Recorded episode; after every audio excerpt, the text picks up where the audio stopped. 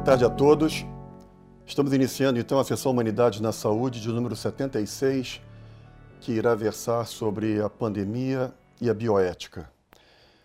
Este é um assunto que tem sido abordado sob diversas vertentes, porém, antes de nós ouvirmos o nosso primeiro relator, Alexandre Martins, que é doutor em bioética, eu gostaria de, numa breve introdução, destacar três destas vertentes.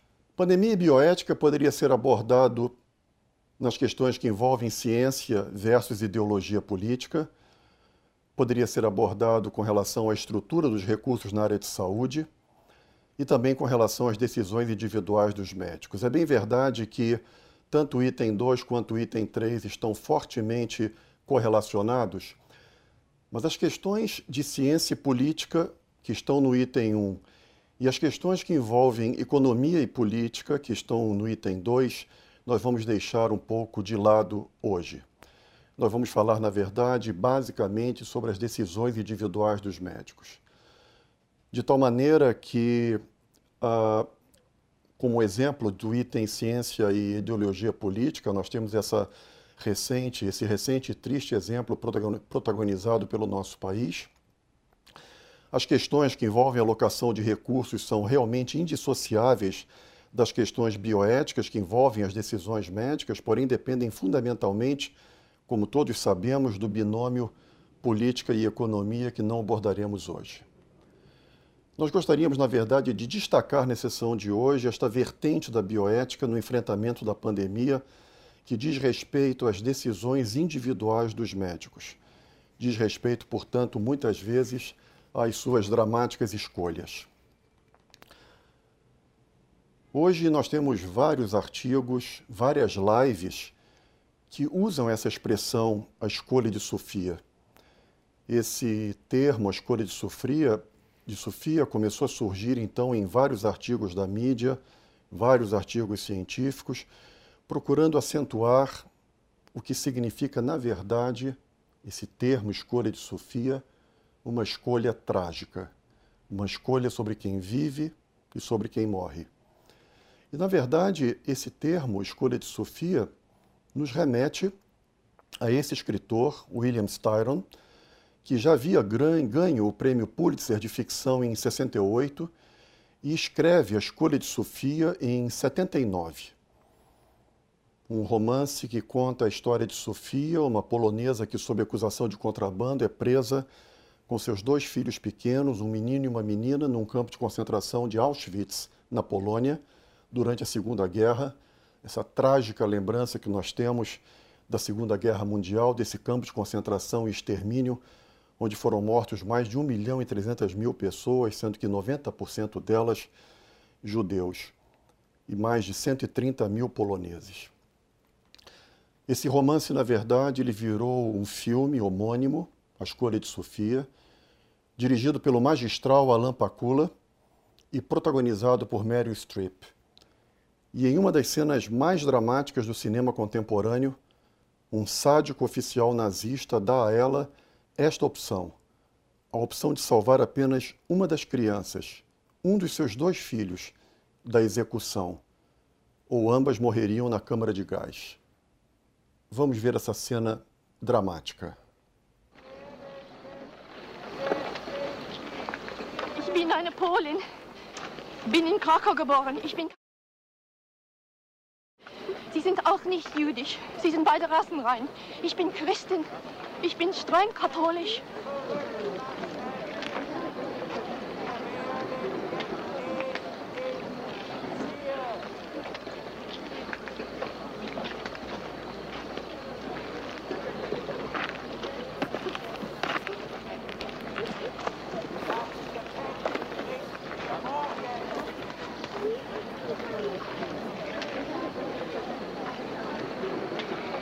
bist keine Kommunistin? Bist du eine Gläubige? Ja, mein Hauptmann. Ich glaube an Christus. Du glaubst an Christus, den Erlöser? Ja.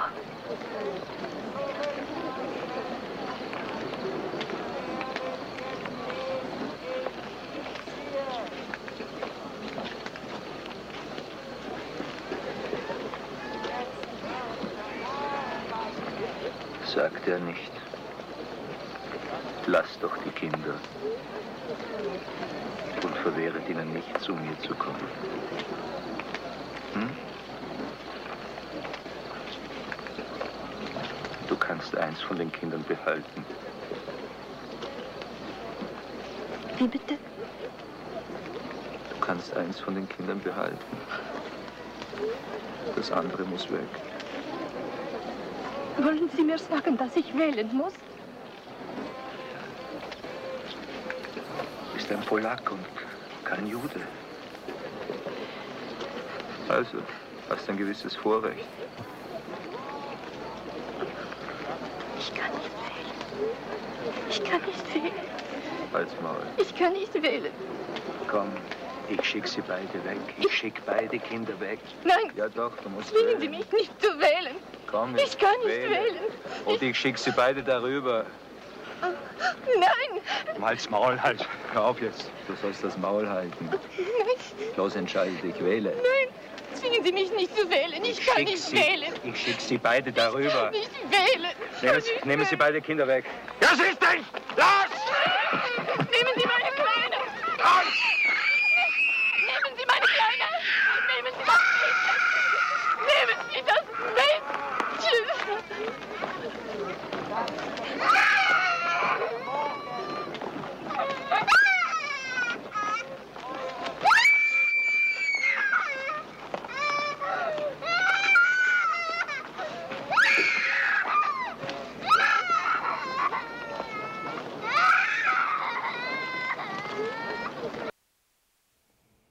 Este filme deu a Mary Streep seu segundo Oscar. Foi o seu primeiro Oscar como melhor atriz. Ela tinha ganho um Oscar em 79, exatamente no ano em que foi escrito o romance Escolha de Sofia, como melhor atriz coadjuvante em Kramer vs. Kramer. Em 82, pela sua atuação extraordinária em A Escolha de Sofia, ela ganhou seu primeiro Oscar ganharia um terceiro Oscar ainda como melhor atriz em 2012 pelo filme A Dama de Ferro, mas Meryl Streep é recordista absoluta de indicações ao Oscar, com 21 indicações hoje aos 70 anos de idade. Em vários países, como a Itália, por exemplo, se estabeleceu então critérios para orientar os médicos nessa decisão difícil. Na Itália, o Colégio Italiano de Anestesia, Analgesia, Ressuscitação e Cuidado Intensivo foi responsável por isso. O mesmo aconteceu também na Inglaterra, onde preceitos éticos nortearam um cronograma para a escolha. No Brasil, a Associação de Medicina Intensiva Brasileira e a Associação Brasileira de Medicina de Emergência lançaram um protocolo de alocação de recursos em esgotamento durante a pandemia. E esse documento diz que deve predominar um consenso de que o princípio mais sólido é o de priorização de pacientes com melhores chances de benefício e com maiores expectativas de sobrevida. Finalmente, nessa introdução, fica claro que o atual papel dos bioeticistas deve ser o de reduzir o número de escolhas difíceis com os quais os profissionais de saúde devem se deparar e ainda contribuir para a solidificação de tais escolhas como eticamente defensáveis. Após essa minha introdução, nós vamos ouvir agora o Dr. Alexandre Andrade Martins. Ele é graduado em Teologia pelo Centro Universitário Salesiano de São Paulo e também pela Pontifícia Universidade Salesiana de Roma. Ele é mestre em Ciências da Religião pela PUC de São Paulo, é doutor em Bioética e em Ética Teológica com pós-doutorado em Democracia e Direitos Humanos pela Marquette University, onde é atualmente professor e pesquisador. Alexandre vai nos dizer como vê a questão desta pandemia à luz da bioética. Alexandre, muito obrigado pela sua participação. Ah, muito obrigado pelo convite. É, é um prazer estar aqui e, e poder contribuir com, com, essa reflexão e com essas decisões em, em, diante de dilemas éticos que são tão uh, chocantes e desafiadores uh, para todos os profissionais de saúde, especialmente para os, os médicos que estão na linha de frente. E quero ir bem direto no, no meu texto para dizer que uh, o que eu chamo de responsabilidade ética partilhada. Diante de uma situação como essa de emergência, na pandemia, a gente deveria ter preparado para isso e partilhar essa responsabilidade ética, no, no qual uh, profissionais, desde gestores públicos, gestores uh, privados, administradores hospitalares, bioeticistas e profissionais da saúde, juntam para criar uh, protocolos e, e, processos de decisões, e nesse contexto, diante desses dilemas.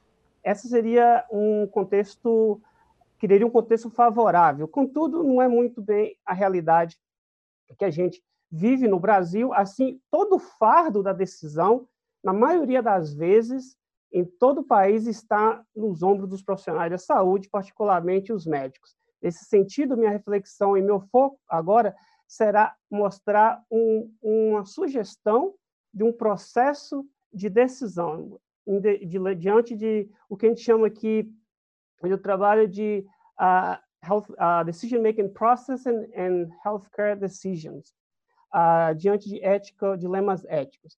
E nesses processos de decisão, no contexto da saúde, precisam ser considerados um processo de discernimento, que inclui contexto, valores, recursos, e contextos, cultura, recursos e valores. Esses três fatores são externos ao profissional da saúde, isto é, eles não dependem do controle do profissional. Contudo, determinam decisões na sua relação com os elementos que dependem do profissional, isto é, diagnóstico, tratamento e princípios éticos a serem seguidos. Dessa forma, temos aqui dois conjuntos de fatores: um que é externo ao profissional e também ao paciente, e outro que é interno ao profissional, sendo direcionado de acordo com a decisão que toma diante de limites estabelecidos pelo conjunto dos primeiros fatores. Brevemente, observemos esses fatores. Primeiro, cultura, contexto, recursos e valores. Toda ação moral ocorre em um contexto dentro de uma cultura particular. No contexto de escassez de recursos, em meio ao surto de pacientes com a mesma enfermidade e necessitando praticamente o mesmo a recurso, o mesmo tratamento, que é o contexto que vivemos no Brasil. Agora, o médico precisa tomar decisões a partir de um discernimento ético. Em um contexto ideal, isso seria um, um, um procedimento compartilhado até mesmo com os pacientes. Mas no contexto que vivemos de uh, muita demanda e escassez de recursos, é um contexto de emergência e urgência no qual o médico precisa decidir imediatamente. Também não permite o discernimento compartilhado. Sendo assim, o médico, com base no seu conhecimento técnico, decide um caminho que julga proporcionar maior benefício e menor riscos de danos. A cultura local também interfere aqui, pois ela determina o meio de como o cuidado é prestado. O contexto, cultura, não depende do profissional, o que faz ações moralmente inaceitáveis em um contexto serem possíveis em outro.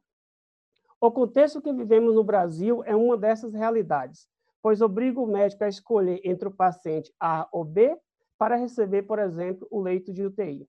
Em situações normais, tal escolha não se justificaria ética, pois seria um falso eticamente, pois seria um falso dilema uma vez que todos teriam leitos para todos. A disponibilidade de recursos também interfere na decisão, porque os recursos disponíveis não dependem do profissional, do profissional na linha de frente. Ele ou ela, diante de si, tem várias pessoas precisando do mesmo recurso, que não é possível atender à necessidade de todos, pois está quem o recurso do necessário. Fazer um milagre da multiplicação dos recursos não é possível e não é parte da responsabilidade ética. Contudo, torna-se uma responsabilidade ética a alocação e a distribuição clínica desses recursos, de modo que eles sejam melhor aproveitados para o real benefício dos pacientes e não sejam desperdiçadas com ações que não se justificam do ponto de vista clínico. Como, por exemplo, alocar recursos para um paciente que não responde positivamente ao tratamento e continua no seu no mesmo quadro clínico, às vezes até definhando para um processo terminal. Em um contexto de alta demanda e recursos escassos que criam dilemas éticos e limitam a ação do profissional, a simples lógica do primeiro que chega recebe o tratamento não funciona e leva ao desperdício de recursos. Assim, torna-se necessário considerar os valores que fazem parte da cultura de onde a assistência médica é prestada. Esses valores interagem com a situação em um processo de discernimento sobre qual decisão tomar e como agir em relação a todos os pacientes, pois os que recebem os recursos para tratar doenças, como os que infelizmente não recebem os mesmos recursos, mas não podem ser excluídos do cuidado, mesmo que esse seja apenas paliativo. Um exemplo desses valores no contexto da ética médica ocidental é a clareza na transmissão de informações e o porquê tal decisão teve que ser tomada. Informação correta e compreensível a todos nos leva ao segundo conjunto de fatores: diagnóstico, tratamento e princípio éticos. Esses são internos ao profissional porque eles estão sob o seu controle, no sentido de apontar um caminho com base no conhecimento técnico e ético profissional. Desta forma, é responsabilidade do médico a diagnosticar, recomendar o tratamento proceder com cuidado e avaliar os resultados e o progresso trata do tratamento, tudo com base no conhecimento técnico. Para ilustrar, apresento dois exemplos muito brevemente relacionados à COVID-19. Primeiro, um paciente que está na UTI no quadro clínico sem progressão, cujo prognóstico é regressão até o óbito, mesmo que o uso, mesmo com o uso de todos os recursos disponíveis, ocupar esse leito é um, um recurso escasso sem estar se beneficiando dele porque há, não há efetividade no tratamento, não se justifica, enquanto outro paciente com prognóstico de reação positiva à terapia espera-se o tratamento. Segundo exemplo, um paciente com COVID-19 tem uma parada cardiopulmonar e se põe a questão de fazer ou não manobras de ressuscitação. Essa questão é posta apenas em uma situação em que o médico em base técnica, reconhece um prognóstico de benefício dessa manobra ao paciente. Não se faz apenas por fazer, em vista de prolongar um dia mais de sofrimento. Por fim, há princípios éticos que guiam o discernimento no processo de decisão. Em uma situação de escassez de recursos, há quem defende o princípio utilitarista, isto é, mais recursos para o maior número de pessoas que possam usufruí-los, esse princípio está por trás daqueles que argumentam que deve cuidar dos jovens e deixar os velhos ah, morrerem. Ah, não me parece que um princípio polêmico e controverso como esse seja o mais adequado para guiar o discernimento. Ademais, a ética utilitarista aplicada à saúde ignora a recomendação técnica do profissional da saúde e certos valores presentes na sociedade, como o valor da gratidão, com aqueles que já deram sua contribuição à sociedade e, portanto, merecem ser cuidados. Destaco, então, um princípio básico e fundamental a ser considerado nos processos de decisão na saúde diante de dilemas éticos, o princípio da dignidade do ser humano. Em todos esses níveis da resposta ao surto pandêmico da COVID-19, a dignidade humana deve ser respeitada e protegida. Contudo, respeito e proteção são realizados dentro dos limites que a própria situação impõe, o que diferencia-se comparado às situações normais. Equidade e justiça distributiva são princípios que devem guiar as decisões de caráter organizacional do serviço de saúde e alocação de recursos clínicos, desde o equipamento médico até a presença de profissionais. Ademais, o princípio de proporcionalidade deve ser considerada a distribuição dos recursos terapêuticos, com base em quadros clínicos de resposta positiva aos recursos utilizados e ao prognóstico do paciente em relação à ação terapêutica. O uso de ventiladores mecânicos e a ocupação de leito de UTI são direcionados proporcionalmente ao quadro clínico e ao prognóstico da resposta do paciente, evitando assim o desperdício de recursos. Tudo isso precisa ser realizado com transparência e, a meu ver, solidariedade. Portanto, a comunicação com os pacientes e os familiares deve ser clara e honesta. O que descrevi até aqui foi um processo de decisões éticas na saúde. Processos como esses precisam ser partilhados na assistência à saúde, de forma que ah, exista um treinamento para os profissionais, protocolos éticos criados por equipes multidisciplinares e recursos éticos, como a presença do bioeticista e comitês de ética que possam ser consultados para auxiliar no discernimento ético e na decisão. Essa responsabilidade ah, partilhada alivia o fardo nos ombros do profissional médico, que precisam tomar decisões entre a vida e a morte, protegendo-os do moral stress e mesmo do burnout precoce. Estamos longe disso no Brasil, infelizmente. Certamente essa é uma das lições que estamos aprendendo e espero que seja uma tarefa a ser realizada no pós-pandemia. Enquanto isso não ocorre em meio a essa pandemia, o processo descrito acima é um recurso que ofereço aos profissionais de saúde para ajudá-los a entender seus próprios limites dentro do contexto de escassez. A responsabilidade ética ocorre dentro da realidade concreta, onde o processo de decisão acontece. Essa consciência prática pode aliviar sofrimentos e frustrações diante de decisões que podem não ser as ideais, mas as possíveis eticamente em uma situação concreta. Muito obrigado. Nós vamos ouvir agora o Dr. Drauzio Varela. Ele é especialista em oncologia, cientista, escritor. Ele ganhou o prêmio Jabuti na categoria não ficção no ano de 99 com o best-seller Estação Carandiru, que posteriormente foi levado às telas sob a direção de Hector Babenco. Drauzio esteve conosco em 2019 na sessão Humanidade 57, que teve o título Médico Doente, que é um nome de um dos seus livros, publicado pela Companhia das Letras em 2007. Drauzio vai nos falar, dentro do contexto que apresentamos, a respeito do tema O Dilema do Médico. Ele, que foi um dos pioneiros na luta contra a AIDS nos anos 80 e 90. Grato por sua presença mais uma vez, Drauzio. Eu queria agradecer o convite e participar dessa reunião. Não tenho muito mais a falar depois do que o Alexandre disse. Mas eu queria lembrar um histórico dessa epidemia. Ela começou na China. E da China vinham notícias muito esparsas e, às vezes, contraditórias. De modo que eu acho que o mundo não se preparou para a chegada da epidemia. Teria havido tempo de fazer uma preparação muito mais abrangente.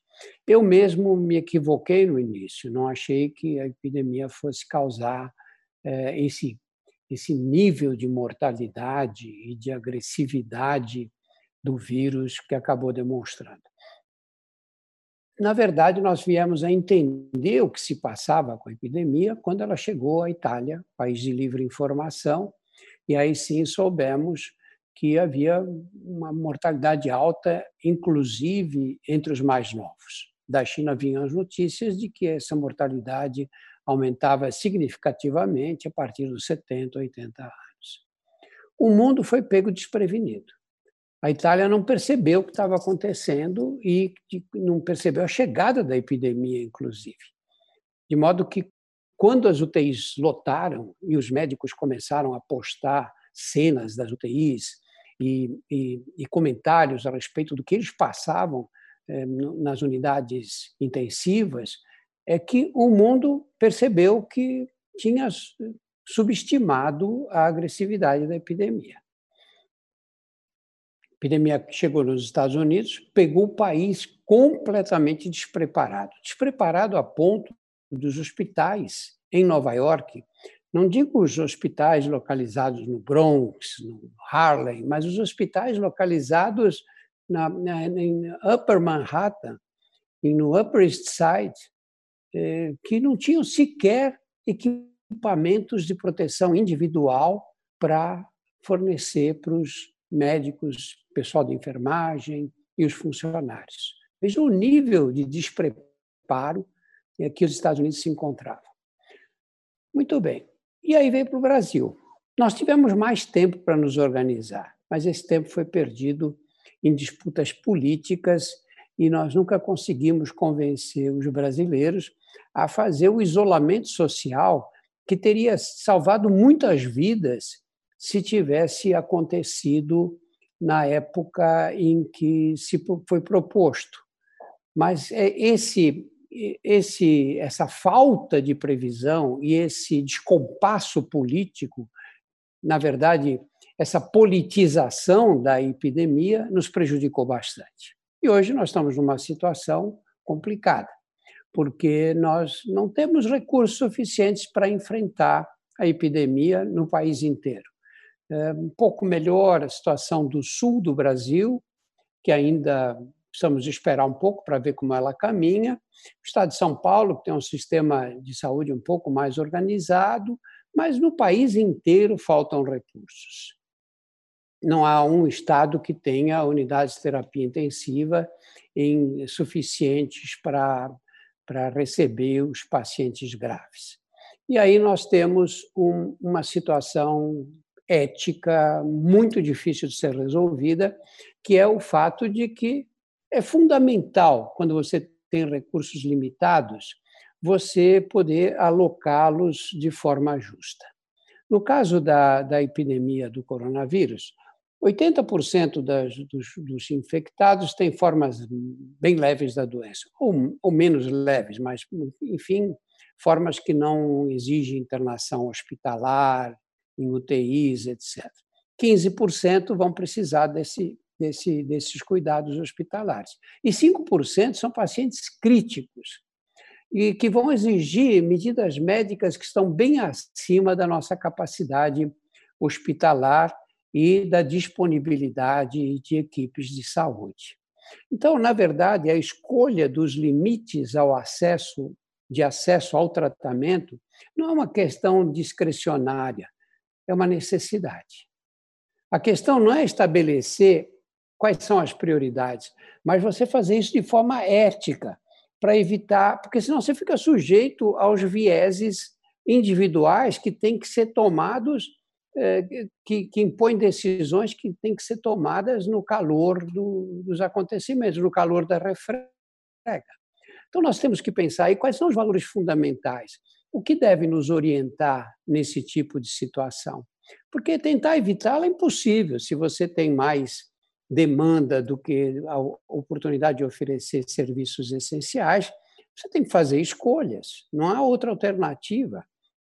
Eu acho que há quatro valores fundamentais que devem ser respeitados nesse tipo de situação. O primeiro deles é a maximização dos benefícios. Os benefícios devem visar o quê? Primeiro, salvar o número maior de vida, maiores, o número maior de vidas que a gente conseguir. Ou então, o maior número de anos de vida saudável para aquela determinada pessoa. Acho que esse é o grande benefício. Depois nós temos que tratar igualmente as pessoas. Como é que você vai tratar igualmente num país tão desigual como o Brasil? A verdade é que nós aceitamos viver num país com uma quantidade enorme de pessoas que vivem muito difícil. Desculpa, tem 13 a 14 milhões em condições precárias, em favelas, e vê assim. Como é que você vai querer estabelecer de um momento para o outro uma igualdade no tratamento de todas as pessoas? É muito pouco provável que a gente consiga. É muito pouco provável que surjam, que, que vão acontecer vieses de decisões enviesadas que vão privilegiar aqueles que já são mais privilegiados. Né? Essa coisa de tratar igualmente as pessoas só do lado da medicina, eu acho bastante complicada, quando nós temos tanta desigualdade social. Segundo você, em terceiro lugar, você tem que valorizar, tem que recompensar valores instrumentais. O que são esses valores instrumentais? Isso é uma coisa abstrata mas que, na verdade, fazem parte do jogo. É, quem são essas pessoas que precisam, que merecem uma prioridade nessa hora? Por exemplo, as equipes é, médicas, que envolvem enfermagem, as, as fisioterapeutas, os médicos e todo mundo. Por quê? Porque se você deixa desestruturar os serviços de saúde, milhares de pessoas vão morrer. O número de pessoas que vão, vão morrer é grande. Não é que você que queira privilegiar aqueles, corporativamente, aqueles que, que fazem esse tipo de trabalho. É a necessidade. Nós estamos tendo falta de equipes de trabalho no país inteiro. E cada profissional que se afasta, se afasta por duas semanas, pelo menos. E vai fazer falta na linha de frente do atendimento. E aí você tem que estabelecer algumas prioridades e, e que são complexas também. Como é que você vai estabelecer isso? O que você vai considerar? Vai considerar aqueles que estão mais graves e priorizá-los? É, por outro lado, esses que estão mais graves, muitas vezes estão em condição mais precária, têm comorbidades, têm idade mais avançada, é, são pessoas que, que, que provavelmente, recebendo os melhores cuidados, não vão ter condições de sobreviver. Então, como é que você, que critério você estabelece? Não, critério de chegada.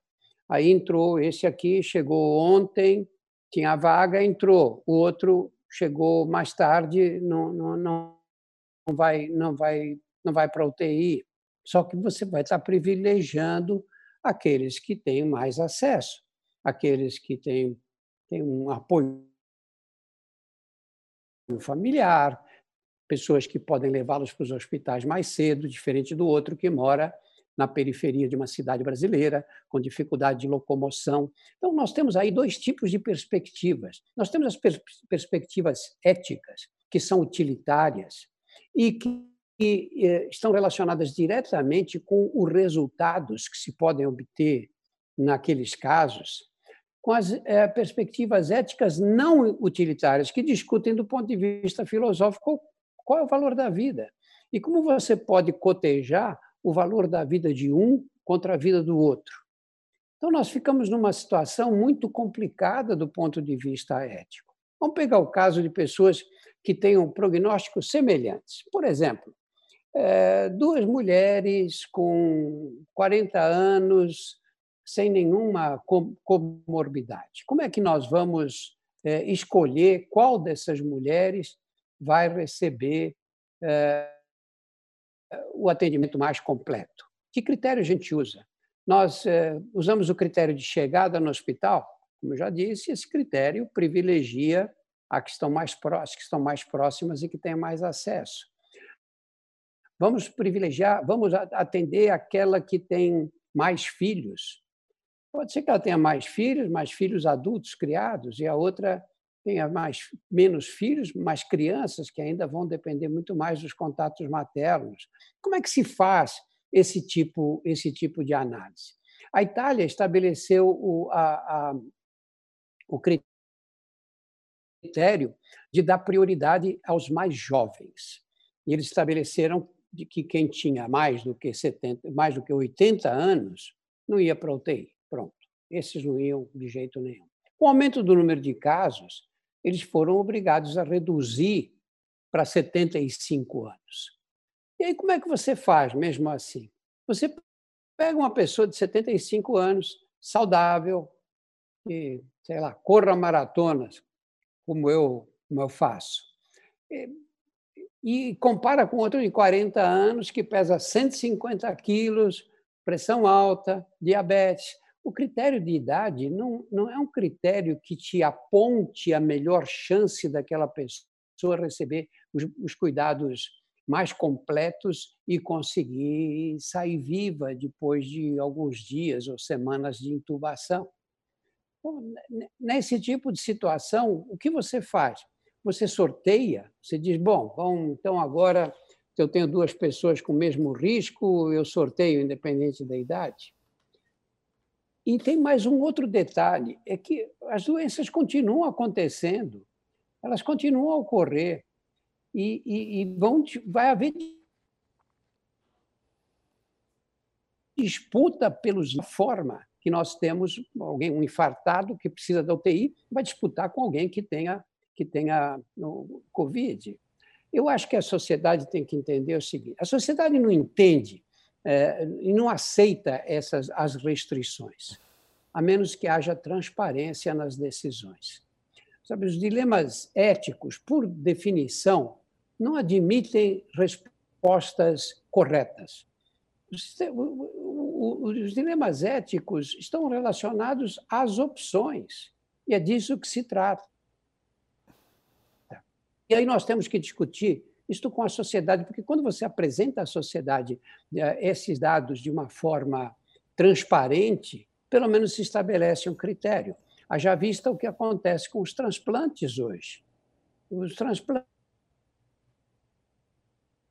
de órgãos, o Brasil transplantes de órgãos gratuitos no mundo, estabelecem critérios que são publicados e estão disponíveis na internet. E você tem a fila das pessoas que estão aguardando os órgãos. Muitos morrem na fila enquanto esperam o órgão, mas existe um critério claro, transparente, que a sociedade aceita. E isso é o que tem que acontecer agora na epidemia de Covid. Nós, não, nós temos que ter gestores que se assessorem com bons profissionais, com, com experts mesmo, nessas questões éticas, e que definam critérios que devem ser obedecidos por todos. Não é justo deixar essa decisão para os médicos que estão aí na linha de frente, porque eles não só sofrem a pressão da sociedade, sofrem a pressão dos próprios colegas e sofrem os traumatismos eh, pessoais de ter que tomar decisões para as quais não existe uma resposta definida. Muito obrigado. Muito obrigado, Drauzio. Vamos colocar o próximo slide. No segundo bloco, nós teremos quatro comentadores que vão analisar aspectos médicos, psicológicos, jurídicos e filosóficos do que nós estamos conversando. E o nosso primeiro convidado é Ricardo Amorim. Ele é especialista em clínica médica e terapia intensiva. Ricardo, nós precisamos de critérios técnicos, éticos, justos e transparentes. Mas critérios de escolha, na verdade, sempre fizeram parte da vida de um especialista em terapia intensiva, não é mesmo? Como é que você vê essa questão, Amorim? Na verdade, sempre foi assim. A pandemia só piora as questões pela demanda. Muito obrigado por você ter vindo. Em primeiro lugar, muito obrigado ao convite estar aqui. É uma honra estar participando dessa conversa sobre um tema tão importante e, sobretudo, tão delicado. Exatamente como você falou, Ricardo, é, essa é uma questão que já faz parte do dia a dia de quem trabalha em medicina intensiva desde muito antes da pandemia. A pandemia certamente agravou vários desses aspectos, mas essa decisão sempre nos coube tomar, porque muitas vezes tínhamos que decidir quando havia mais de um paciente com indicação de UCTI, a gente e com um número restrito de vagas, era a nossa função, é a nossa função decidir quem vai para o CTI. Eu não vou me repetir, repetir o que o Dr. Drauzio já falou, muito melhor do que eu, obviamente, mas é, essa questão sempre esteve na mira, inclusive, das sociedades de especialidade e dos conselhos profissionais, que tentaram estabelecer ao longo dos anos critérios, parâmetros para que se pudesse tomar essa decisão tão delicada de uma maneira mais segura. Vários critérios se tentaram estabelecer. Idade, a partir de uma determinada idade o paciente não, não era candidato ao CTI, ou ao contrário, priorizar sempre o mais novo, uh, critérios esses que isoladamente não deram conta de resolver a questão.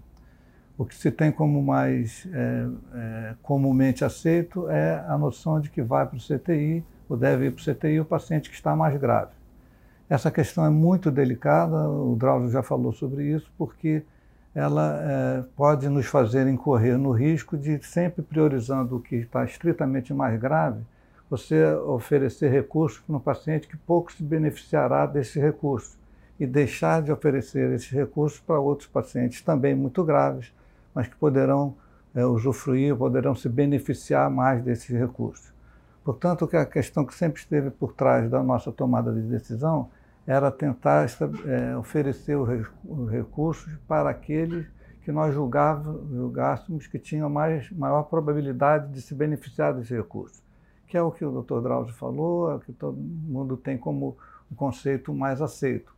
Isso está também é, refletido na própria resolução do Conselho Federal de Medicina, na resolução 2156, que é, é chancelada também pela Associação de Medicina Intensiva Brasileira, que estabelece, prioriza cinco níveis de prioridade para você internar um paciente no CTI. Vamos até apenas aos três primeiros. O primeiro diz que deve ser prioridade internar aquele paciente que precisa desse complexo, é, dos métodos complexos da medicina intensiva, que precisa deles e tem boa capacidade de recuperação. A segunda prioridade é para o paciente que ainda não precisa desse ambiente tão complexo, mas está prestes a vir a precisar e tem uma boa capacidade de recuperação. E apenas na terceira prioridade está o paciente que já precisa desse ambiente complexo, mas que tem uma, uma possibilidade de recuperação menor do que a dos dois grupos anteriores. Portanto, também a resolução do, do CFM contempla essa ideia de você tentar priorizar e oferecer o recurso para aqueles que mais podem se beneficiar dele. Isso parece lógico, isso parece muito sensato, isso parece até claro que deva ser feito assim. O problema é você lá na frente decidir, examinando o paciente, qual o que tem de fato mais probabilidade de se beneficiar do recurso que você tem a oferecer. Em situações extremas é fácil, é fácil decidir que uma pessoa com 90 anos, com câncer metastático e em coma, deve abrir mão, deve, a gente deve priorizar um paciente jovem que foi vítima de um acidente automobilístico e está com um choque hemorrágico. Nessa situação é fácil essa decisão, mas em muitos casos, na maioria deles, eu não creio que seja. A decisão sempre foi, se tentou fazer essa decisão baseada no critério de oferecer o melhor recurso para aquele que pode mais beneficiar dele, embora essa decisão seja muito difícil. Mas o que, que a pandemia tem a ver com isso? Isso é uma questão que permeia a vida dos médicos intensivistas desde o início das unidades de terapia intensiva. A pandemia veio também nesse aspecto é, exacerbar essa questão de uma maneira muito, muito, muito intensa, assim como fez exacerbar outras questões da nossa sociedade. E eu queria chamar, aspecto, chamar atenção para quatro aspectos que me parecem muito importantes. Como vocês sabem, a maior parte dos pacientes que têm acesso ao serviço público de saúde tem acesso através de unidades de baixa complexidade, quer sejam as clínicas de família ou as uh, unidades de pronto atendimento, as UPAs. São uh, unidades que, na maioria das vezes, não têm capacidade de atender a grande número de pacientes com situação crítica. É, isso faz com que o médico que está lá na frente se veja ah, premido por quatro questões muito importantes. A primeira é que, ah, se já é difícil, como eu disse, você decidir entre dois pacientes qual é aquele que tem mais chance de se beneficiar da terapia intensiva, tendo calma para examinar o paciente, ver os exames complementares, discutir com o médico assistente e a partir daí então tomar sua decisão, muito mais difícil é para o médico que está na frente da, da, batalha com um número grande de pacientes, porque essas unidades, todos os pacientes têm acesso a essas unidades, então ele tem que discernir entre todos que estão chegando ali quais são os mais graves, os menos graves, e poder fazer o seu discernimento. O que torna a, situação, a decisão dele, a tomada de decisão dele, muito mais difícil, muito mais complexa. Segundo ponto é que esses pacientes, como tem, essas unidades têm não tem capacidade de, receber, de atender muitos pacientes complexos, com muitos pacientes críticos, esses pacientes têm que ser transferidos para hospitais de maior complexidade. Isso se faz através de uma central de regulação de leitos, que, quando identifica que há uma vaga disponível no hospital de maior complexidade, transfere esse paciente da unidade, da unidade de baixa complexidade para esses hospitais mais complexos. Então, esse, esse, colega que está lá na frente, além de estar premido por ter um grande número de pacientes, ele tem que escolher aqueles que são mais graves, onde vão se concentrar os recursos mais intensos. Ele tem que decidir também quais são os pacientes que têm prioridade para ser transferido para as outras unidades. Isso traz a ele um viés que é natural, é compreensível, é humano, é aceitável, é óbvio que assim seja, que ele tenderá a ter, transferir os pacientes que são mais graves, porque ele está sobrecarregado de trabalho naquela unidade. Se ele conseguir transferir os mais graves, a, a sobrecarga de trabalho dele será menor. Mas se ele tiver apenas esse critério, ele correrá o risco de estar transferindo pacientes que não poderão se beneficiar efetivamente desses recursos mais complexos. Então ele tem que discernir, sem tempo para isso, ele tem que discernir quem é mais grave do que quem são os mais graves, quem são os que devem ser transferidos e a prioridade para esses que são transferidos, quem deve ser transferido mais cedo do que os outros. Isso traz ainda uma outra questão importante, porque o transporte desses pacientes entre os hospitais é um momento muito crítico e de muito risco para esses pacientes. Então, esse colega que está lá na frente tem que decidir também se, na hora que apareceu a vaga para esse paciente ser transferido, ele tem condições efetivamente de ser transferido. Senão, ele pode transferir um paciente que chegará ao hospital de destino já numa situação tão grave, tão irremediavelmente grave, que poder, não poderá usufruir dos recursos a, a, para os quais que foram destinados para ele. Então, a situação que parece é clara quando a gente fala não vamos oferecer os recursos para aqueles que mais podem se beneficiar do recurso. Isso é difícil de fazer, eu sempre achei difícil fazer isso na minha vida profissional, quando eu tinha tempo para decidir. Decidir isso na frente, no front, com muitos pacientes, decidindo quem é mais grave, quem deve ser transferido, que ordem deve ser transferido e se tem condições de ser transferido na hora que aparece a vaga, é uma sobrecarga muito grande, muito difícil. Eu imagino o estresse psicológico a que estão submetidos esses colegas. Eu, obviamente, não tenho nenhuma receita, não tenho nenhuma é, orientação a dar, não tenho nada a dizer em termos normativos para esses colegas. Apenas eu penso, como diz o título da nossa Humanidades hoje, se a decisão fosse minha, se eu estivesse lá na frente, pudesse pedir qualquer coisa para me ajudar, eu pediria ter um colega experiente com o que eu pudesse trocar ideias, trocar opiniões, decidir em conjunto com ele qual é a melhor decisão a ser tomada assim como o próprio Conselho Federal de Medicina é, recomenda que essa decisão tão delicada, tão, tão singela, não, possa ser, não deva ser feita por um médico apenas, deva ser feito pelo, pelo menos dois médicos. Então, se eu pudesse ter alguma coisa que me ajudasse, se eu estivesse lá no front, era ter um colega com quem eu pudesse dividir essa decisão tão difícil de ser tomada. Muito obrigado. Muito obrigado, Ricardo. Vamos ver o próximo slide. O que o Alexandre, o professor Drauzio e Ricardo nos disseram, então, e vejam que, na verdade, essa sessão Humanidades na Saúde, como habitualmente é dessa maneira, é um convite a uma reflexão, e não exatamente, como acabou de dizer o Ricardo Amorim, a, a possibilidade ou o momento de se estabelecer doutrinas, dogmas e critérios definidos. É um convite à reflexão. Então, nós estamos vendo que uma avaliação por uma comissão de saúde é importante, critérios clínicos, quantidade e gravidade de órgãos nobres, fatores de comorbidade, idade, enfim. Esses critérios, na verdade, trazem muitas dificuldades e a presença de um especialista em bioética, a comissão de ética de um hospital, torna-se fundamentalmente importante. O próximo slide. Não, uh, traga a imagem para mim, por favor. O nosso próximo convidado é o professor Marco Antônio Brasil. Ele é o chefe do Departamento de Psiquiatria e Medicina Legal do Hospital Universitário Clementino Fraga Filho da UFRJ, onde trabalha também o Ricardo Amorim. Professor, nós sabemos que profissionais estão lidando com pressão extrema, ansiedade, sobrecarga de trabalho, além do medo da exposição à doença. Né?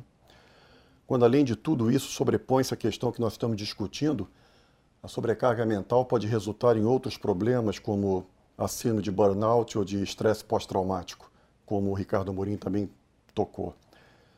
Vamos ver o próximo slide. Foi amplamente noticiado o suicídio de uma médica que atuava na linha de frente contra o coronavírus no final do mês de abril nos Estados Unidos. Lorna Breen, de 49 anos de idade, dirigia o departamento de emergência de um hospital em Manhattan, epicentro da pandemia naquele país, e aparentemente não tinha história pregressa de doença mental. Professor Marco Antônio, o senhor considerando aspectos psicológicos para os profissionais de saúde, quais seriam os seus comentários a respeito de uma situação tão grave como essa? Boa tarde, Ricardo. Muito obrigado pelo convite. É, eu vou abordar esses aspectos psicológicos dentro desse interessante e desafiador debate. Né? É, antes de comentar questão dessa da enfermeira que suicidou, eu gostaria de fazer um comentário geral. Por favor, primeiro slide. em que mostra um, a, a, dimensão dessa pandemia. É, essa pandemia atinge praticamente todo o mundo habitado. Né? Somente é, 12 países, pode passar o próximo slide, somente 12 países ainda não notificaram casos de Covid. É, e provavelmente eles acabarão tendo esse vírus. Né? É, são ilhas do Pacífico, pequenas ilhas do Pacífico, é, na Oceania, de forma que, na realidade, o mundo todo está contaminado. Né? E está contaminado de uma doença que nos surpreende, aos médicos, cientistas, pelas suas apresentações muitas vezes atípicas, sobretudo em crianças, e uma imprevisibilidade para cada paciente. Se na maioria das pessoas infectadas os sintomas são leves a moderados ou simplesmente não aparecem, nos casos mais graves, a Covid-19 se apresenta como uma doença extremamente complexa. E hoje sabemos que ela não é apenas uma pneumonia, mas uma doença multissistêmica. Em poucos meses, nós aprendemos já muito sobre o Covid-19, mas permanece ainda muitas dúvidas e incógnitas. Além do volume enorme de informações, com milhares de artigos já publicados, conferências, seminários, lives, mundo afora, há também um igual número, se não maior, de desinformações e falsas esperanças que têm provocado repercussões emocionais negativas não só sobre a população geral, mas também sobre as equipes de saúde. E, sem dúvida, essa desinformação, junto com esse imprevisível da doença, reforçam nossas ansiedades e medos. Mas quais seriam as reações psicológicas que podem apresentar aqueles que estão na linha de frente, nas enfermarias, nas UTIs, sobretudo nos, nos nossos hospitais públicos? Nessa atividade incessante estressante o doutor Ricardo Amorim comentou, que é um UTI, onde situações dramáticas acontecem, entre elas decisões de vida e morte. Próximo slide, por favor. É, uma das, um dos sintomas que o paciente é, pode apresentar, isso aqui é para mostrar, antes de entrar nos sintomas, mostrar como que a informação falsa tem mais penetrância na, na, na internet. Como que a verdade é muito mais difícil de ser comunicada do que as fake news. Isso é uma fonte, mostra como a desinformação é mais poderosa. Próximo, por favor. É, esses são sintomas que podem geralmente ocorrer na equipe da linha de frente. Né?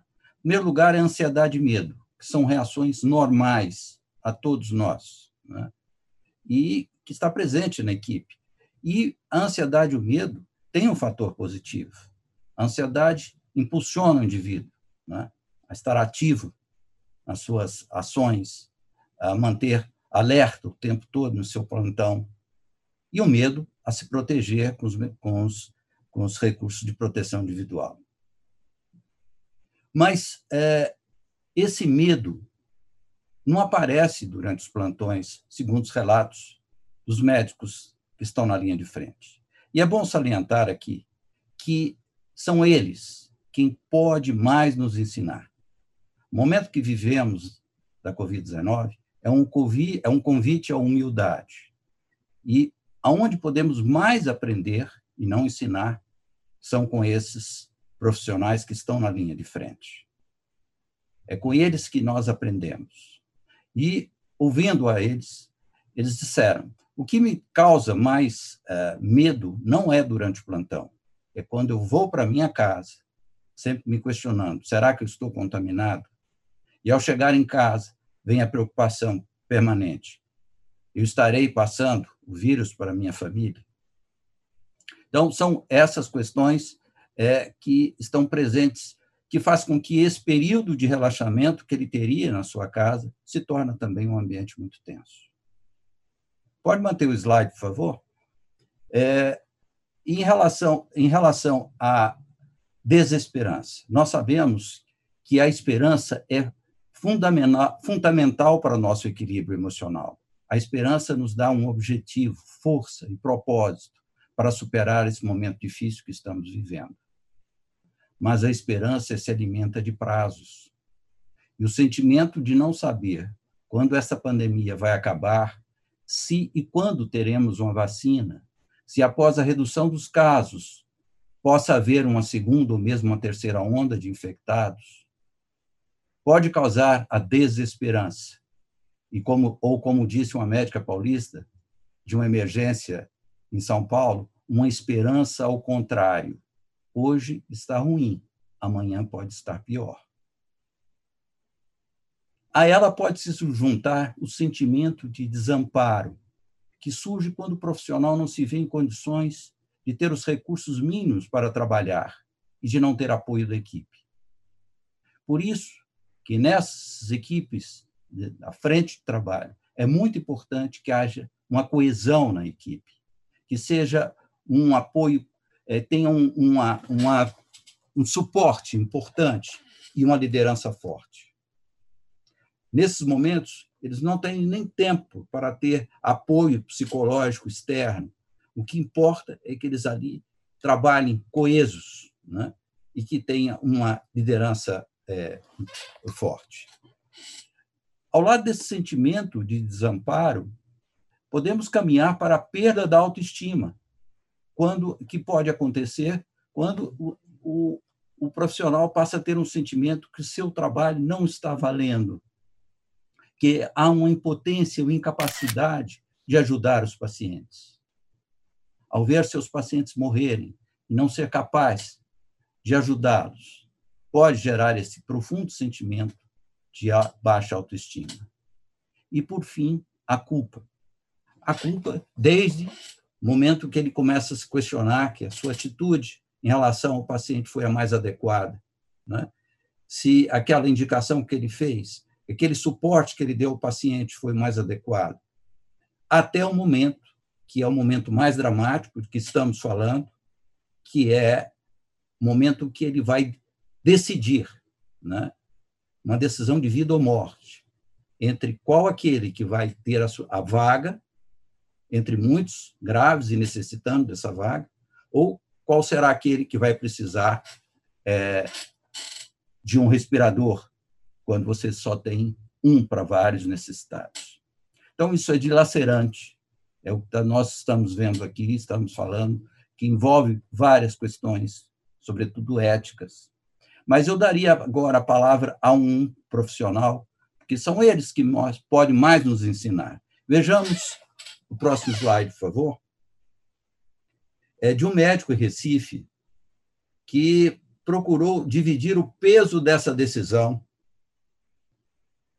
ao se deparar no Dia das Mães com duas vítimas de Covid, uma mulher de 70 anos, fumante, um homem de 40, ambos em estado grave, disputando o único respirador disponível no hospital.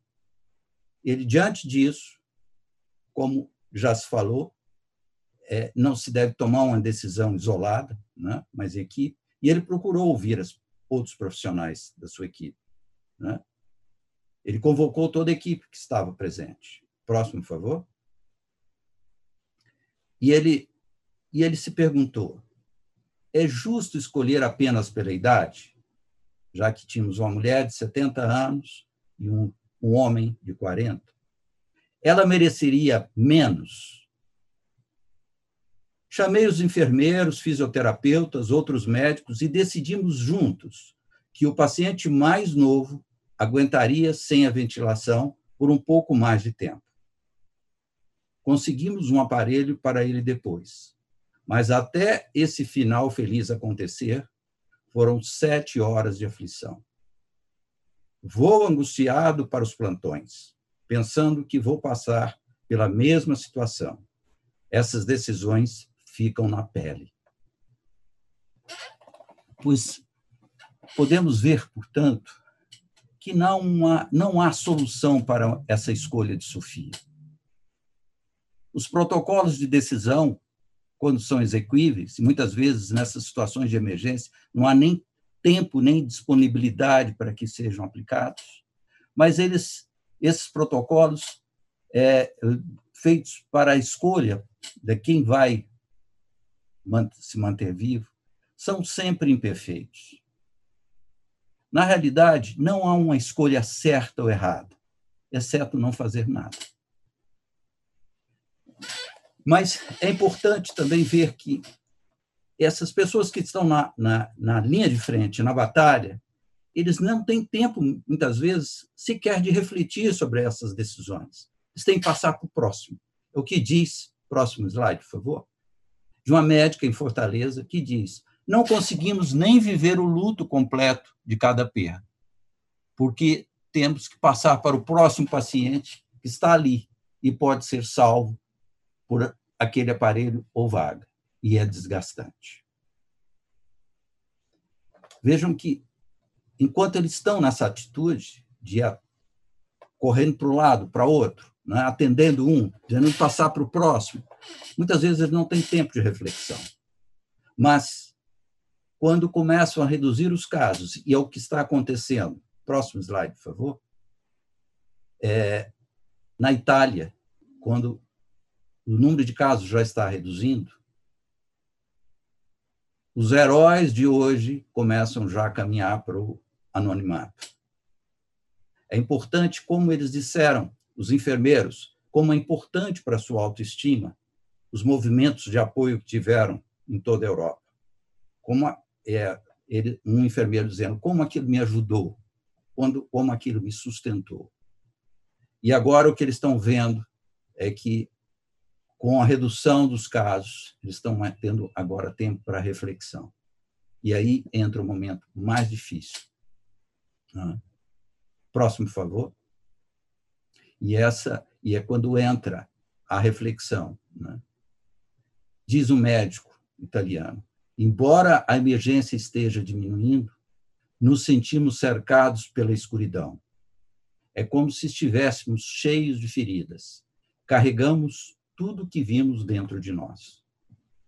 Então, é provável que o papel do psiquiatra, do psicólogo, será muito mais necessário e serão mais acionados nessa, nessa fase pós-pandemia. É ali que vão surgir maior número de ansiedades, depressão e, possivelmente, casos, embora não sejam comuns, de estresse pós-traumático. Essa é essa fase em que talvez tenhamos mais trabalho de apoio àqueles que vivenciaram situações tão dramáticas, inclusive essa da escolha de quem vai morrer, quem vai viver. Né? Isso, evidentemente, fica uma marca, como diz o colega de Recife, fica na nossa pele. Né? Então, essa é a preocupação em termos dos aspectos psicológicos de uma equipe. Então, essa situação é, ela vai ser muito mais forte. Mas para responder o que foi perguntado pelo doutor Ricardo inicialmente, esses ingredientes que eu apontei, da desesperança, né, da falta de amparo, da baixa autoestima e a culpa, são os ingredientes da depressão.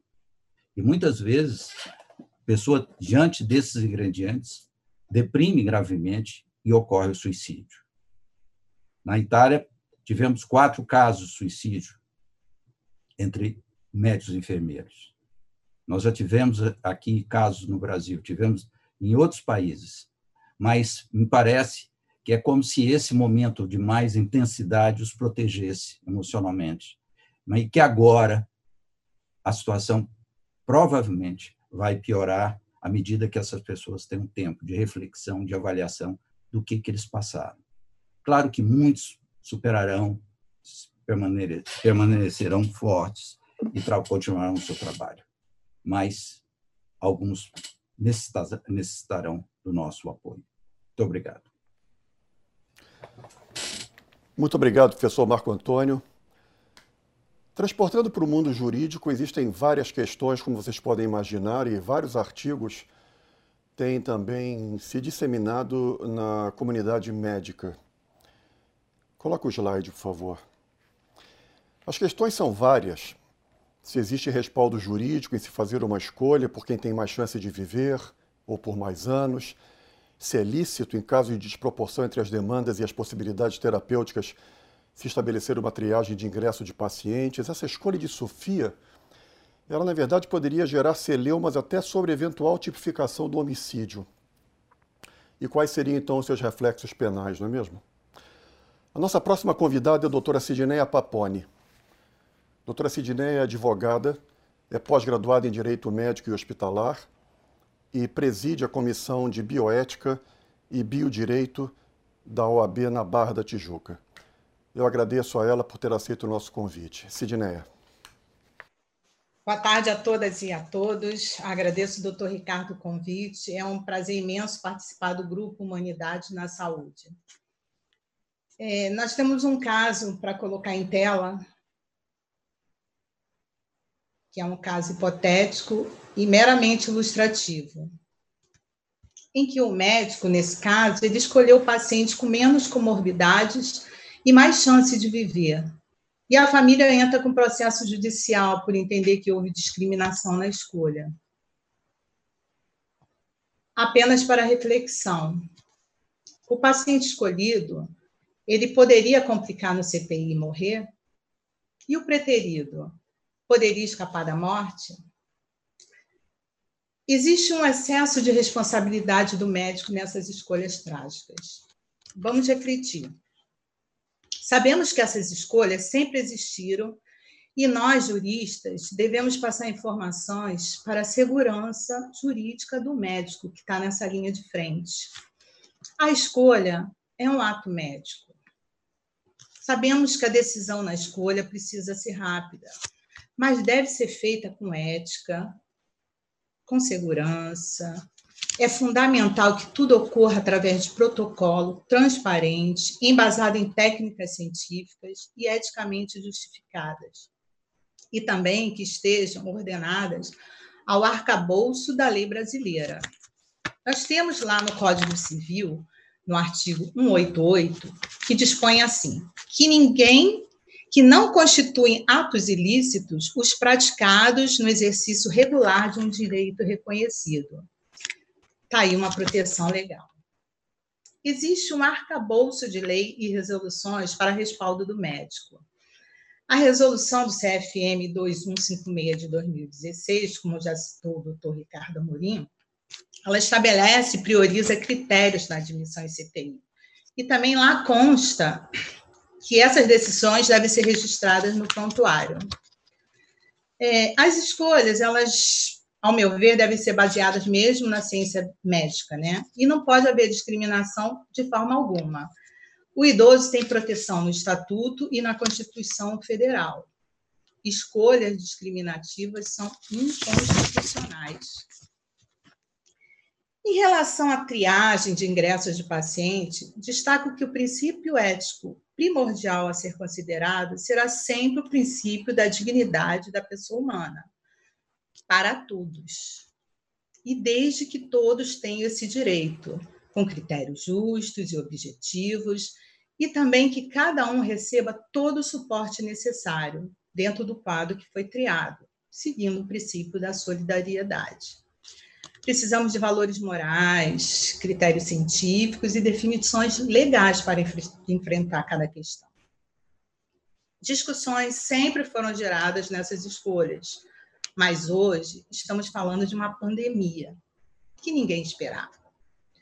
Então, o médico, para sua segurança jurídica, ele precisa seguir sua conduta com ética, ter cuidados, acolher paciente, incluir os cuidados paliativos também com a família, porque essa família já está vivendo um luto antecipatório. Seguir os princípios da bioética, da beneficência, fazer o bem, da não maleficência, jamais fazer o mal, e da proteção. Ele precisa elaborar um prontuário claro e legível, dar informação ao paciente também é primordial. E melhor que seja por escrito, tá? Assinado pelo paciente ou pelo seu responsável legal, porque palavras o, vento leva. Também deve comunicar ao diretor do hospital sua decisão e agir sempre com humanização. Nesse cenário atual da pandemia, em relação a reflexos penais, nós temos lá o artigo 23, que dispõe que não há crime quando o agente pratica o fato no exercício regular de direito e no estrito cumprimento do dever legal. Daí que os profissionais de saúde ficam protegidos por normas de direito positivo contra qualquer decisão terrível que tenha que adotar no momento de escolher. O momento não é de judicializar. Nós devemos pensar numa mediação lá na frente.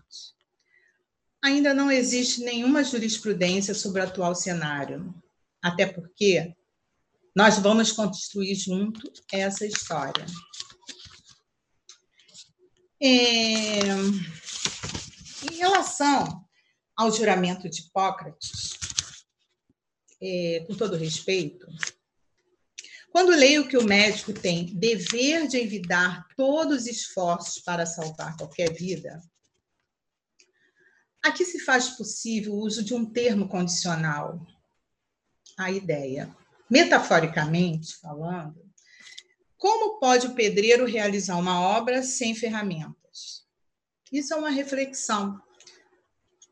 Todos precisam de um sistema para realizar suas funções? Bem, minha fala termina. Eu espero que tenha ajudado por causa do tempo. E deixo aqui todo o meu respeito a todas as médicas, a todos os médicos, todos os demais profissionais da saúde que se encontram diretamente nessa luta diária. Muito obrigada. Muito obrigado, Sidney. Nosso último comentador é Pedro Duarte. Ele é doutor em filosofia pela PUC no Rio de Janeiro, onde leciona. É escritor, tradutor, traduziu o livro Liberdade para Ser Livre, de Hannah Arendt, e também foi coautor, roteirista e curador da série de televisão Alegorias do Brasil, que foi dirigido por Murilo Salles. Pedro, conta para nós quais seriam as questões filosóficas que poderiam relacionar os aspectos existenciais da vida a esse drama que nós estamos discutindo. Bom, Ricardo, em primeiro lugar, obrigado pelo convite para participar desse debate. Tentar trazer a perspectiva filosófica para ele é um exercício, para mim, um tanto quanto desafiador. Ouvir o relato de vocês todos, evidentemente, muito mais próximos empiricamente dessa realidade, para mim, é da maior importância.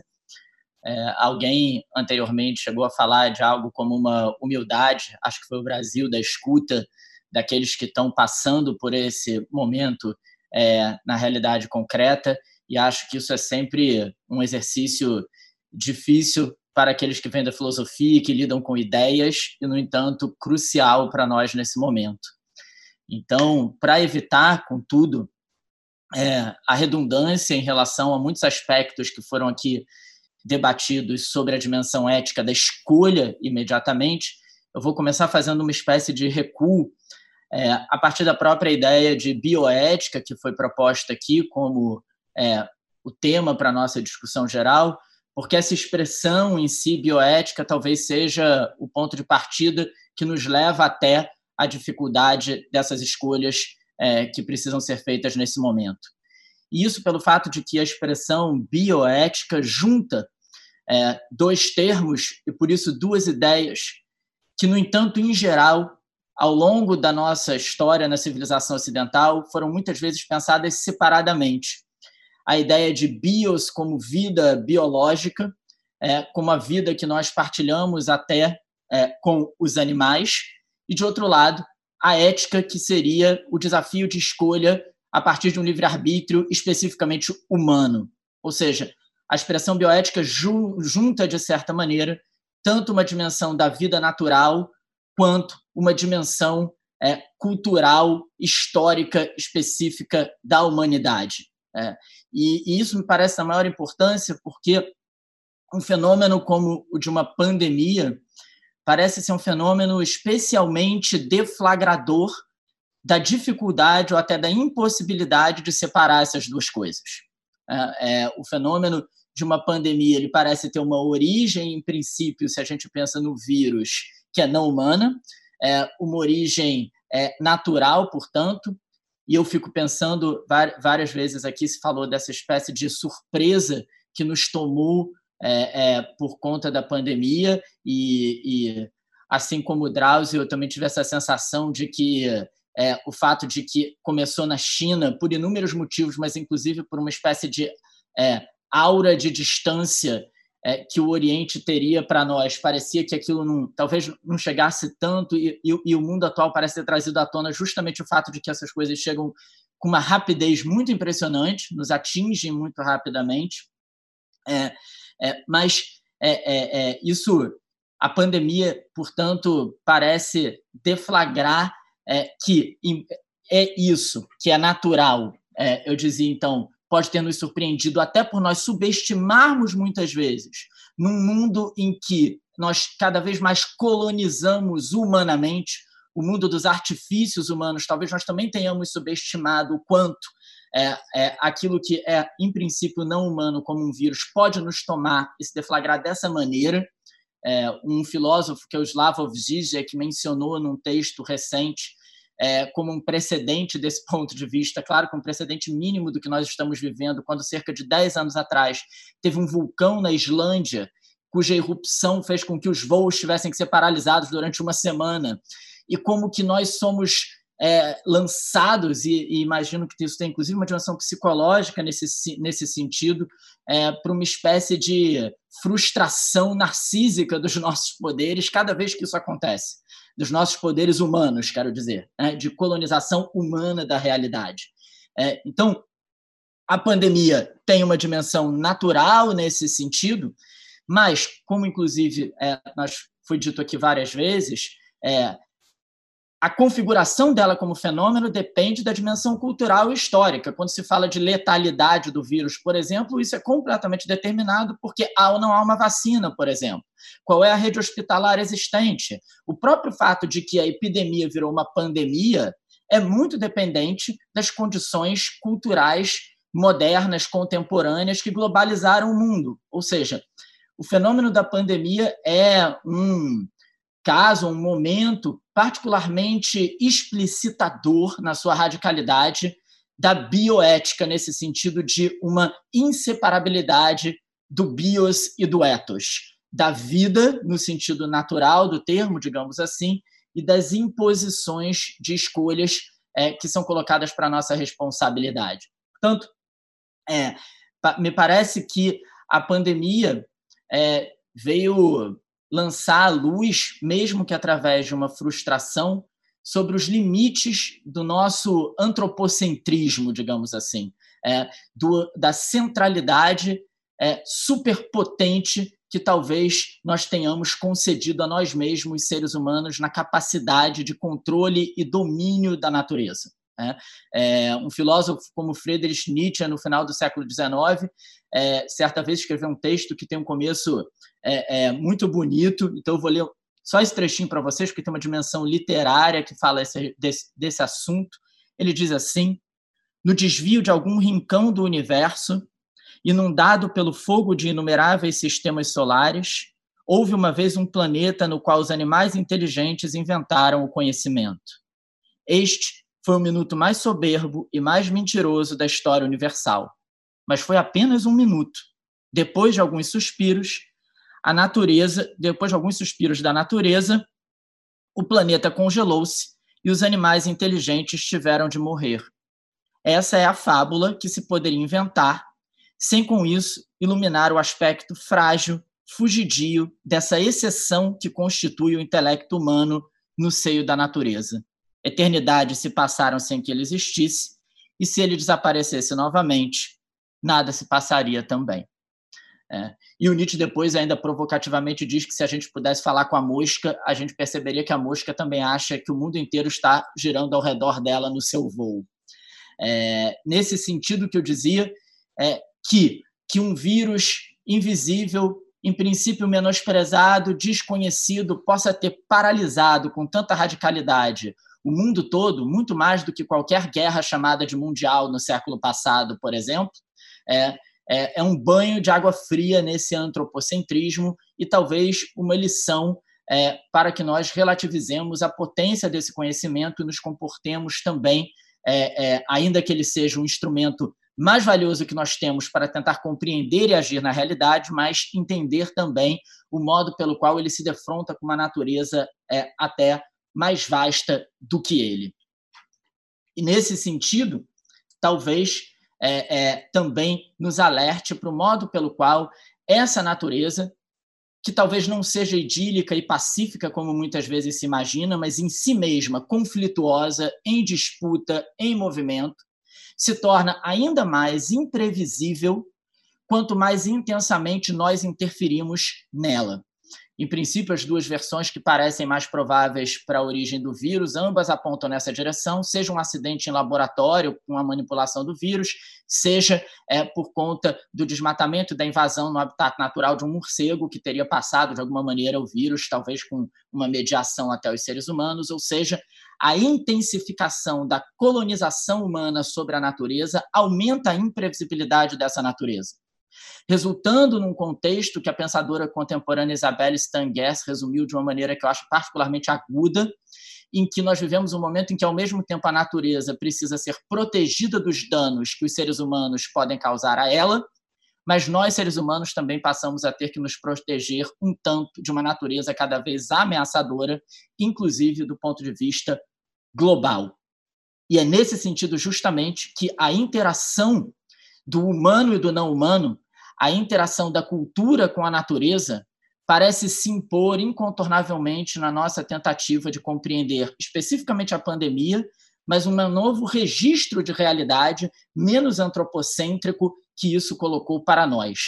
O nosso a nossa perplexidade curiosa com o fato de que bichos e animais silvestres invadiram cidades aqui e ali no Brasil, no Japão, em vários lugares, também tem a ver com isso, a nossa confiança de que esse espaço é separado, o deles, dos bichos, da natureza, e o nosso. Foi só nós recuarmos um pouquinho que eles apareceram. Nós dividimos um mesmo espaço nesse sentido. E a pandemia traz à tona isso. A diferença, contudo, que é o dilema que nós temos apontado aqui ao longo de toda essa sessão, é que, ao contrário da natureza, nós, seres humanos, temos o desafio ético de lidar com as imposições que a própria vida coloca, ou seja, sendo dotados de algum tipo de liberdade, temos responsabilidade pelas escolhas que fazemos. É, desse ponto de vista, ninguém julga, por exemplo, se o vírus ele é moralmente bom ou mal, a não ser metaforicamente. Bons ou maus podemos ser nós no modo pelo qual nos preparamos ou não, investimos aqui ou ali para lidar com ele. E é por isso que se impõe é, é, a, a, dimensão ética tão difícil é, é e as escolhas que vocês todos é, é, que comentaram antes de mim citaram com tanta propriedade e, alguns momentos, dramaticidade em relação em relação a isso, em relação a como escolher, em última instância, quem, quem terá mais condições de sobreviver ou menos condições a partir de um tratamento. mas achei também é, é bastante, é, não sei se até um certo alívio, é, ouvir mesmo de vocês é, que não há é, é, resposta ou escolha certa ou absolutamente certa nesse, de, para nenhuma, nenhum desses dilemas. Por mais que nós busquemos critérios objetivos, talvez o máximo que nós consigamos, acho que foi a palavra é, é, que o Drauzio usou, seja uma transparência pela qual é, ao menos de um ponto de vista coletivo, as decisões ganhem consistência. É, elas não vão ser necessariamente, talvez sempre, as certas ou as erradas, porque talvez nesse sentido, nesse tipo de contexto, escolhas certas e erradas, em última instância, a gente só vai saber retrospectivamente. Na hora que a gente escolhe, é impossível saber exatamente qual é a certa ou qual é a errada, mas talvez a gente possa ganhar alguma transparência.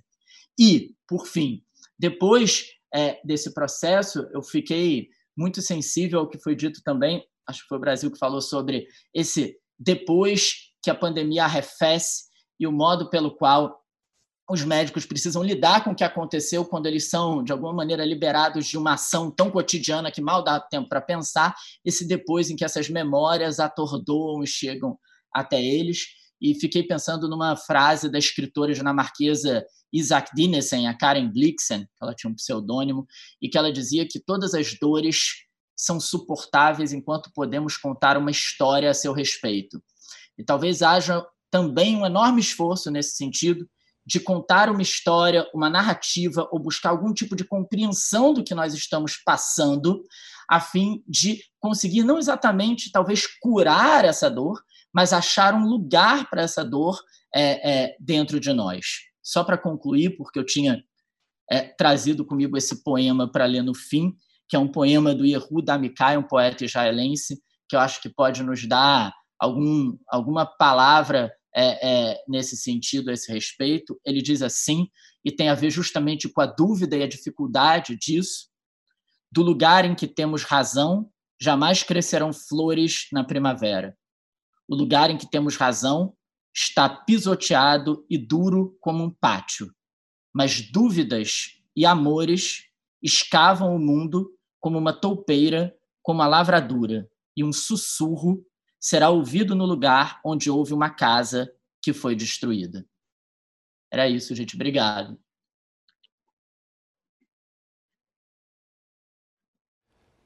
Antes que eu dê a palavra ao professor Drauzio Varela para os seus comentários finais, eu vou pedir licença ao Alexandre, ao Ricardo, à Sidneia e ao professor Brasil, para os quais não fiz nenhuma pergunta, e vou querer fazer uma pergunta a você, Pedro. Ed McBain foi roteirista de um filme que eu assisti quando tinha 10 anos de idade, você não era nascido ainda, portanto, dirigido por Alfred Hitchcock, Os Pássaros. E a respeito do compartilhamento de espaço nesse filme, que é um thriller, na verdade, ao final do filme, os pássaros habitam a casa e a família sai de mansinho num carro. Uhum. Eu gostaria que você fizesse um comentário, como fez numa live em que você participou com Lisboa, a respeito dessa reflexão sobre o vírus, os pássaros, os homens e Hitchcock. Certo, Ricardo. Foi Coimbra, Ricardo. Foi com a Universidade de Coimbra é, eu fiz essa apresentação a qual o Ricardo está se referindo, em que eu é, tomei o filme Os Pássaros, do Hitchcock, para pensar essa relação entre o humano e o não humano, o humano e a natureza, é, porque sempre me chamou muito a atenção uma cena desse filme que é não é uma é, essa cena que eu vou me referir nem é uma grande cena do ponto de vista cinematográfico, mas é a gente tem aquela situação numa cidadezinha, Bodega Bay, que está sofrendo ataques estranhíssimos de pássaros sobre as pessoas, e lá pela metade do filme a comunidade se encontra num restaurante, começam a conversar sobre o que está acontecendo, e sempre me chamou a atenção, bom, um diz, é o fim do mundo, outro diz, temos que fazer uma guerra, e aparece um especialista em pássaros.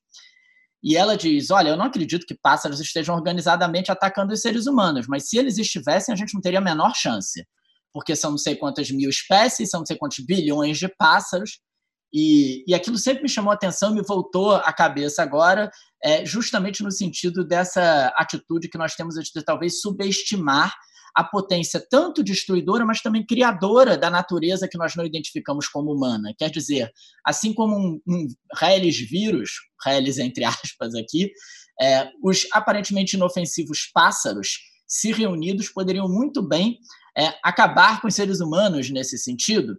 E eu acho que o Hitchcock filma isso brilhantemente. Eu lembro sempre do primeiro ataque do pássaro. A personagem principal está num barquinho chegando e nem ela nem nós vemos pássaro nenhum.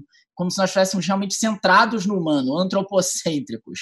O pássaro vem de fora do quadro e bica a cabeça dela, e ela se surpreende tanto quanto nós. E a partir daí vão crescendo os ataques em relação à cidade. E a última cena a qual o Ricardo fez referência, que eu acho linda, é, é, é, uma cena na qual as pessoas estão na casa, os protagonistas estão na casa e eles precisam sair com a casa toda tomada pelos pássaros.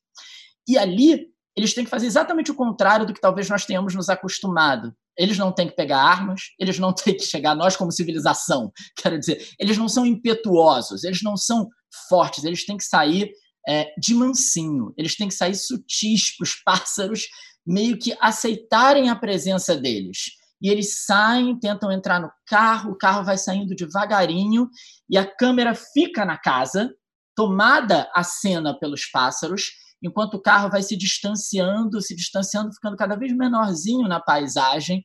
E eu acho isso muito significativo, muito bonito, mas significativo porque naquele momento é como se fosse assim: o mundo não era mais nosso, é dos pássaros, mas nós ainda o habitamos. As pessoas ainda estão ali, mas a forma de habitar teve que se transformar.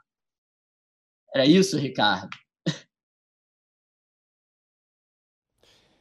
Vamos ouvir agora então os comentários finais de Drauzio Varela. Drauzio, o que você poderia nos dizer ao final dessa nossa sessão?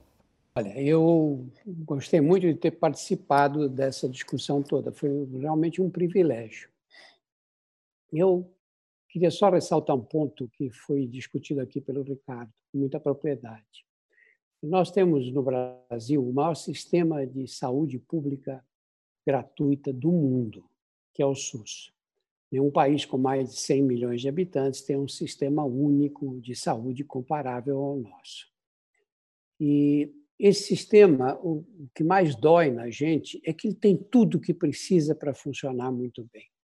Mas, na prática, nós ficamos, é, dependemos de uma gestão, dependemos de uma política pública que não acontece. Nós não temos política pública de saúde. O Brasil, nos últimos 10 anos, trocou 13 vezes de ministro de saúde. É uma média de 10 meses por ministro. Em 10 meses você não faz absolutamente nada. E agora nós temos esse estresse em cima do sistema de saúde.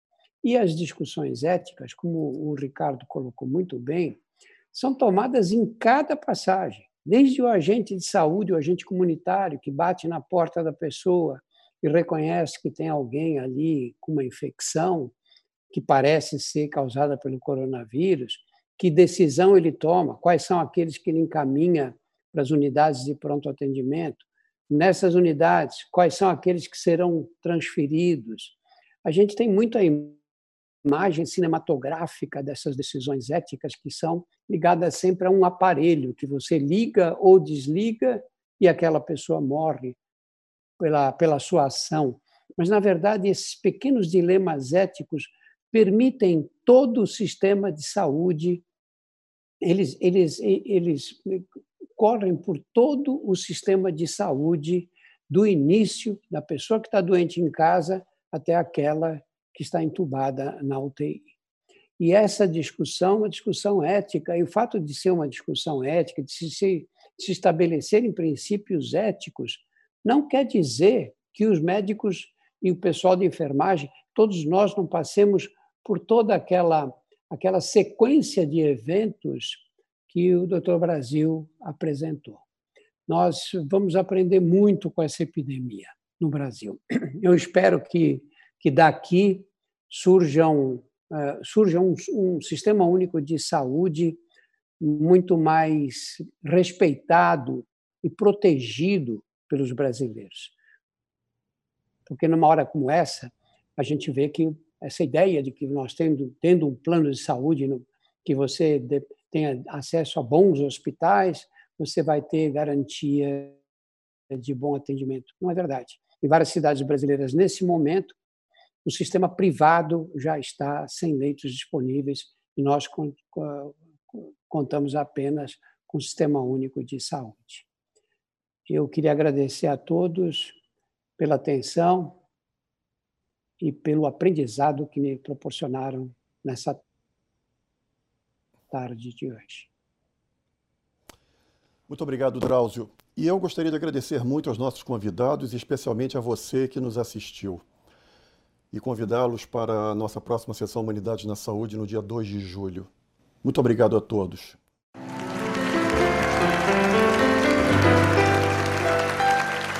Sonhar, mas um sonho impossível Lutar quando é fácil ceder, vencer o inimigo invencível, negar quando a regra é vender, sofrer a tortura implacável, romper a incabível prisão, voar um limite improvável,